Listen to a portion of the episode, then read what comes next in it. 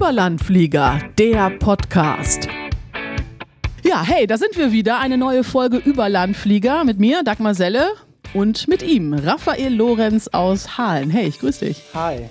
Schön, dass ich da sein darf. Raphael, stell mal dich mal kurz vor. Du bist 34 Jahre, hast zwei Kids, arbeitest bei der Mindener Kreisbahn als Werkstattleiter und hast dich als relativ junger Kerl auf die politische Bühne geschmissen.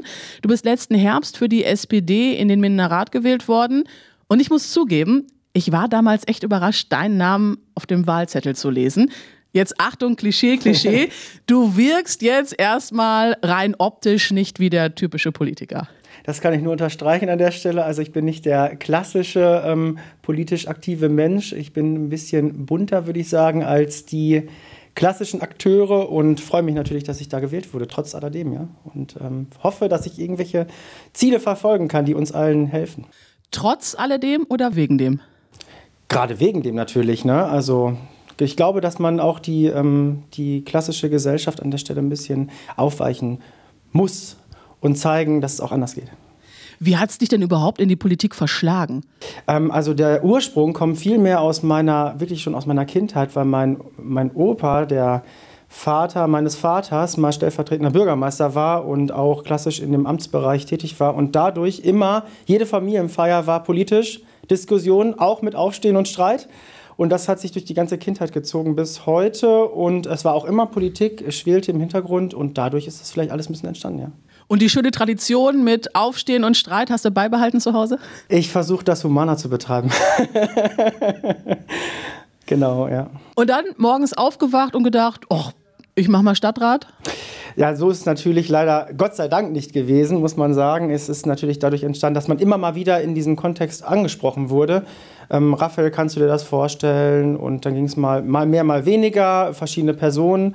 Und ähm, als dann meine Kinder schon ein bisschen größer waren und die Null verlassen haben, so mit drei und eins, da habe ich mir gedacht, okay, so langsam können wir das mal initiieren und ähm, da ging es in die politische Richtung, genau, ja. Wie waren da so die Reaktionen aus deinem Umfeld? Ich meine, du ziehst den politischen Altersschnitt ja schon nach unten. Ne? Und Irgendwie das, schon, ja, ja tatsächlich. und das in einer Zeit, wo ja doch auch mal immer wieder Leute an der Politik zweifeln. Ja, und genau das ist ja der Antrieb, dass man das unterstützt, unterstreicht und sagt, hey, Politik ist nicht nur altbacken, da muss man nicht erst 50 werden, um dort tätig zu sein und mitzugestalten, sondern es ist mega wichtig, dass dort junge Leute mitmischen und äh, den Blumenstrauß der politischen Landschaft schmücken. Ja, genau. Also bist du vom Umfeld auch ja, eher bestärkt worden? Ja, schon. Doch, doch. Natürlich, einzelne Personen ähm, werden immer sagen, das ist alles nur Moloch und das ist alles blöd und die kriegen sowieso nichts hin und die und die da oben und diese Sprüche, die kommen natürlich. Aber ähm, das ist wie mit allen Dingen im Leben. Man hat nicht nur Fürsprecher, man hat auch natürlich den klassischen Gegenpart, der sagt, die 10, 20, 30 Prozent, hey, das ist nicht gut, was du da machst. Aber es ist na normal, genau. Aber die Masse sagt, ja, es ist Gut, weitermachen, bitte. Danke, ja. In äh, Preußisch-Oldendorf gab es bei der Kommunalwahl ja auch mit Marvin Schrottke einen sehr jungen Bürgermeisterkandidaten. Die Fridays for Future Bewegung ist zeitweise super aktiv gewesen bei uns im Kreis. Interessieren sich wieder mehr Jüngere für die Politik, also auch aktiv dann mitmischen? Ja, schon. Also auch bei, natürlich bei, bei meinen politischen Partnern, die ich so immer um mich habe. Da sind doch schon auch ein paar jüngere Leute dabei, auch sehr junge Leute. Und das gefällt mir auch gut und ich hoffe, dass wir das natürlich ausweiten können und über diese Themenbereiche wie Klimawandel und ähm, ja, Industrie 4.0 und alle diese Themen, die praktisch ins Digitale fallen und Umweltthemen, da kann man, glaube ich, doch schon junge Menschen erreichen. Und wenn man die natürlich auch erreichen möchte und sie auch einbindet und ihr auch ein Wertschätzungsgefühl gibt, und dann kann man, glaube ich, doch, doch noch ein paar junge Menschen dazu gewinnen. Ja. Wie gut sind denn politische Karrierechancen für jüngere Menschen im Kreis? Wie würdest du die einschätzen? Oder wird man dann vielleicht doch noch nicht so ganz für voll genommen? Ähm, auf jeden Fall gibt es da eine lange Warmlaufphase, das habe ich auch schon gemerkt, aber das ist ja auch normal. Man muss ja erstmal seinem, den anderen, den etablierten Akteuren, erstmal zeigen, dass man erstmal konstant ist, wirklich interessiert und Vertrauen erwecken. Wir alle Menschen arbeiten damit. Wir geben ja nicht nach zwei Sekunden das volle Vertrauen unseren Gegenüber. Und so ist das da vielleicht, dauert es ein bisschen länger als wie im Privaten, wo man Menschen kennenlernt und nach dem fünften Gespräch ist man da, ist man vertraut. Das sind dann vielleicht ein paar mehr Gespräche, aber das ist auch in Ordnung. Aber man merkt eine Dynamik und irgendwann lichtet sich der Nebel und man, man fühlt sich doch zu Hause. Ja, doch schon. Also ich fühle mich da schon irgendwie zu Hause. Und ich glaube, das gilt für andere Menschen auch. Wie lange war dein Atem, dein politischer Atem? Bist ja, du jetzt. Äh zwei, drei Jahre waren da schon mal fällig, bis man so diese Umgebung greifen kann, dieses Gefühl, was dahinter steht. Wie bei vielen anderen Dingen, die man so sonst auch macht. Wenn man Fahrrad fahren möchte, dann muss man erstmal ein bisschen fahren und irgendwann merkt man, wie schön das ist. Und so ist das da vielleicht auch. Das dauert ein bisschen, bis man, das, bis man die Schönheit erkennt, ja, genau. Aber jetzt, wenn du im Rat sitzt und da sitzen da ja auch mal dann gestandene Politiker neben dir, die das, was weiß ich, wie viele Jahre schon machen, dann auch traditionell im Schlips und Anzug. Aber das ist dann wirklich, du fühlst dich auf gleicher Ebene oder hast du manchmal das Gefühl, na, so richtig voll nehmen die mich noch nicht? Also ich kann mir vorstellen, dass der eine oder die andere vielleicht sagt, hey, oh, nee, ähm, der ist mir dann doch ein bisschen zu anders hier, wie wir alle hier. Das bestimmt, aber genau damit arbeite ich ja. Das ist ja auf jeden Fall ein Teil meiner, meiner Funktion. Ich möchte halt nicht das klassische Establishment bedienen, sondern ein, einen neuen Farbpunkt in diese Landschaft bringen, ja. Genau. Die Idee bei Kommunalpolitikern ist ja auch, dass ich mich mit meinem Problem, was ich ganz persönlich jetzt gerade habe, mit irgendwelchen Sachen, die die Politik ändern könnte, direkt an euch wenden kann. Wird das auch oft genutzt bei uns im Kreis? Ähm, gefühlt würde ich sagen, nein. Ähm, das ist eher selten, dass ich jetzt konkret angesprochen werde. Wiederum, das kommt darauf an, welches Amt man da bekleidet. Der klassische Ortsversteher, die heißen jetzt ja Ortsbürgermeister und Bürgermeisterin, ähm, die, wär, die sind schon bürgernäher. Das ist so. Ein Ratsmitglied ist eher ein bisschen weiter weg vom Bürger. So fühlt sich das für mich an. Der, der Ortsbürgermeister, der hat sehr starken Kontakt zu seinem näheren Umfeld was bei mir ist, muss ich schon ein bisschen so erzwingen. Also ich muss das schon irgendwie aktiv fördern, dass die Bürgerinnen und Bürger mit mir reden. Also über ihre Probleme, ihre Bedürfnisse. Aber es wird gemacht, ja. Aber es könnte ein bisschen mehr sein, ja. Ich würde mich sehr freuen, doch. Wäre die nächste Frage gewesen. Möchtest du auch gerne, dass dieser ja, Dialog mehr kommt? Klar, ich versuche natürlich transparent zu sein und mich nicht zu verstellen und dadurch diesen Dialog zu fördern, ja, genau. Ich meine, du wohnst mitten im Dorf, ja, in Hahn. Jo. Du hast mit deiner Familie da einen alten Hof gekauft, restauriert und ja irgendwie dich dann so ins Dorfleben äh, reingearbeitet. Kann man so ist sagen. ja im Prinzip ja. ein Paradebeispiel, oder? Eigentlich schon. Also meine Eltern sind mal, als ich ganz, ganz klein war, ich war glaube ich eins oder so, nach Halen gezogen. Wir wohnten, wohnen, also da wohnte ich ja auch noch bis vor kurzem oben an der alten Schulstraße. Das ist da ähm, am Friedhof in Halen. Und ähm, da ist man noch ein bisschen vom Dorfkern weg. Und ich habe gedacht, so, jetzt mitten rein, Haler Dorfstraße, mittig drin, ist auch noch mal echt was anderes, aber genau das suche ich auch. Und ähm, ja, ich, ich, bin jetzt also mittendrin, stand nur dabei, kann man sagen. Ja, weil wir haben ja viele leerstehende Höfe im Kreis Minden-Lübbecke auch mhm. immer mal wieder. Und in, in, den Dörfern würde man total gerne dann junge Familien holen, die genau das machen, was du gemacht hast. Also kannst du es nur empfehlen? Oder? Ja, definitiv, definitiv. Man muss natürlich sich ein Stück weit ähm, identifizieren können mit seinem direkten Umfeld. Also wenn einem natürlich der Bauernhof nebenan irgendwie im wahrsten Sinne des Wortes stinkt, ja, dann ist man da vielleicht falsch. Aber ähm, so ein Dorf hat wirklich eine schöne, eine schöne Seite, eine sehr schöne Seite. Und das kann eine Stadt in meinen Augen mir nicht bieten. Also ich bin da nicht so der Stadtmensch. Die hat auch tolle Facetten garantiert. Aber ja, Hahlen ist ein Dorf in der Stadt, so kann man das vielleicht sagen. Was sind denn für dich so klare Vorteile vom Dorfleben? Weil erstmal klingt ja Dorfleben nicht unbedingt hip.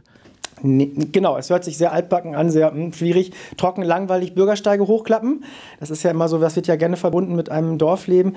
Aber die Verbundenheit der Leute, die täglich vorbeifahren und auch der Nachbarschaft. Das hat einen ganz besonderen Charakter. Das würde ich sagen, gibt es nur auf dem Dorf. Kann ich nur bestätigen. Okay. ich glaube, wir beide haben uns zum ersten Mal beim Haler Kranzreiten getroffen an der Straße, mhm. ne? wenn die dann alle so da durchreiten. Es hat in Strömen geregnet und du standest mit der kürzesten Hose, die ich je in meinem Leben gesehen habe, neben mir, ja? Und ich habe echt nur gedacht, krasser Typ. Aber irgendwie war es halt auch total faszinierend, weil es so ein bisschen dieses Dorfbild gesprengt hat, ja. Diese ja, traditionellen genau. Reiter und du mit deiner mega kurzen Hose, ja. Ist so ein bisschen Markenzeichen von dir, oder? Genau, ich versuche halt wirklich ähm, so zu sein, wie ich bin diese klassischen Strukturen ein wenig aufzusprengen und ähm, damit halt auch wirklich zu zeigen, dass es auch noch anders geht, auch im dörflichen Kontext. Ja, ihr lebt auch nicht unbedingt ein klassisches Familienleben zu Hause. Nicht so, wie es sich gehört. Wird ja, immer ja, wie es sich gehört, genau. Ne? Genau, nee, wir, wir leben schon, glaube ich, die moderne Familie. Unter dem Begriff kann man das vielleicht fassen. Ich habe selber zwei Jahre Elternzeit genommen und war halb, halb 25 Stunden arbeiten und den Rest habe ich meine Kinder betreut und ähm, das war eine ganz tolle Erfahrung für mich auch und kann ich nur empfehlen und Genau, und es gibt da natürlich noch mehr Facetten, die man irgendwie platzieren kann. Aber das war eine, die ich genutzt habe, die ja relativ modern ist und ganz toll, wirklich. Kann ich nur empfehlen.